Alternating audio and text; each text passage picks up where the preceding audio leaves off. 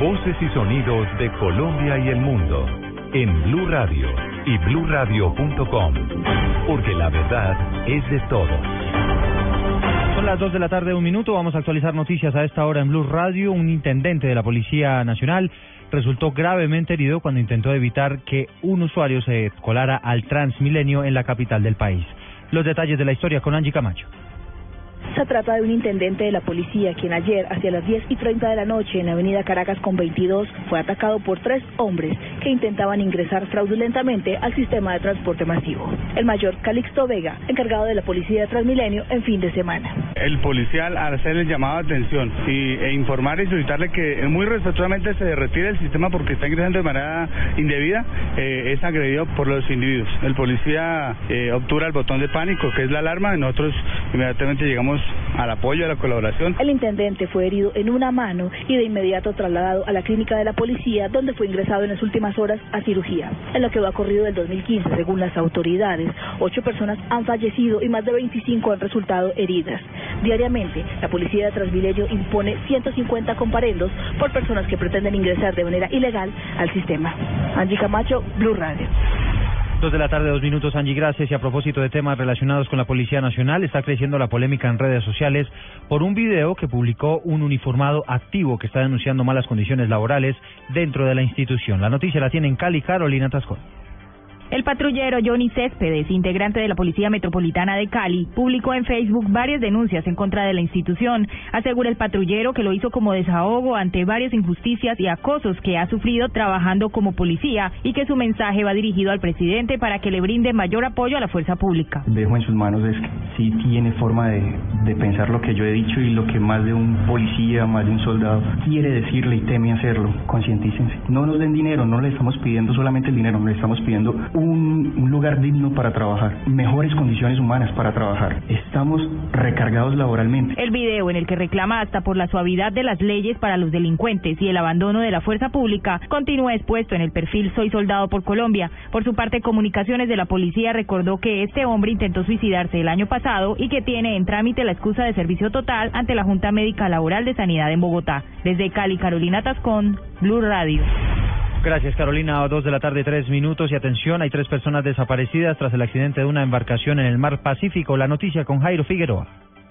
El hecho se presentó en la madrugada de este domingo, en límites de los municipios de Puerto Leguízamo y Puerto Asís, al frente del Ecuador. Reporta Carlos Herrera, director de la Defensa Civil en el Putumayo. Que se trata de, de dos botes que colisionaron Carlos Herrera, el comandante del Placer, es el municipio de Puerto Asís, Putumayo, donde resultaron eh, inicialmente una persona herida que está siendo atendida del lado del Ecuador y tres personas desaparecidas a quienes están buscando de momento y pues no ha sido posible localizarlo. Estas serían las causas del siniestro que hizo volcar a una de las dos embarcaciones, la que registra víctimas. Estaba muy oscuro, fue en horas de la noche que se presentó esta situación y, y pues desafortunadamente eh, ninguna de las dos botes tenía iluminación. A esta hora las autoridades tratan de establecer las identidades de una mujer y dos hombres, entre estos un menor de edad que están desaparecidos. Jairo Figueroa, Blue Radio. Estaremos pendientes de la noticia de los operativos que hay para hallar a estas personas. Gracias, Jairo. Dos, eh, dos de la tarde y cuatro minutos. Y están denunciando irregularidades, al parecer, en la atención de un accidente de tránsito en la ciudad de Neiva, donde una mujer que iba con sus dos niños se cayó. Edgar Donoso.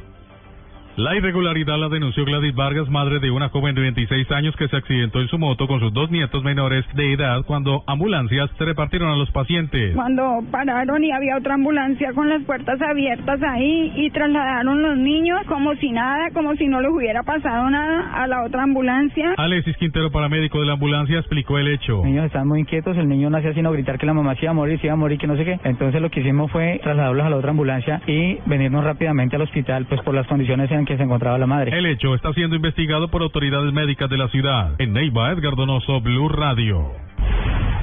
Ahora son las dos de la tarde, cinco minutos. Hablamos de información deportiva. Se coronó campeón el Barcelona de manera anticipada en la Liga de España tras derrotar un gol a cero al Atlético de Madrid en calidad de visitante en el estadio Vicente Calderón. Hay celebración catalana a esta hora en España y no le sirvió de nada la victoria que obtuvo el Real Madrid, cuatro, cuatro goles a uno al español, también en calidad de visitante porque ya por puntos se corona campeón el equipo azulgrana. Y hay más noticias en materia de deportes. Vamos a apartado en Antioquia, donde los familiares y los amigos de Catherine Ibargüen están celebrando su triunfo en la Liga Diamante de Shanghái. Cristina Monsalve.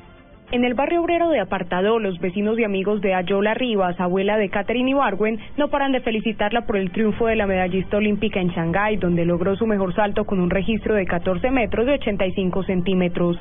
Ella asegura que las oraciones y el apoyo de todos los colombianos son una motivación para que su nieta cada día coseche más éxitos en su carrera deportiva. Yo me levanté, me puse a orar, a orarle al Señor, entonces la alegría nosotros fue ya cuando amaneció. Ay, toda la gente felicitándome, nos felicita por esa niña. Gracias al Señor y a ustedes y a todo Colombia que la apoya. Todos estamos ojo a esa risueña. El próximo reto para el que se prepara la colombiana y para el que su abuela pide a Dios que le regale otro triunfo será en Nueva York el próximo 13 de junio.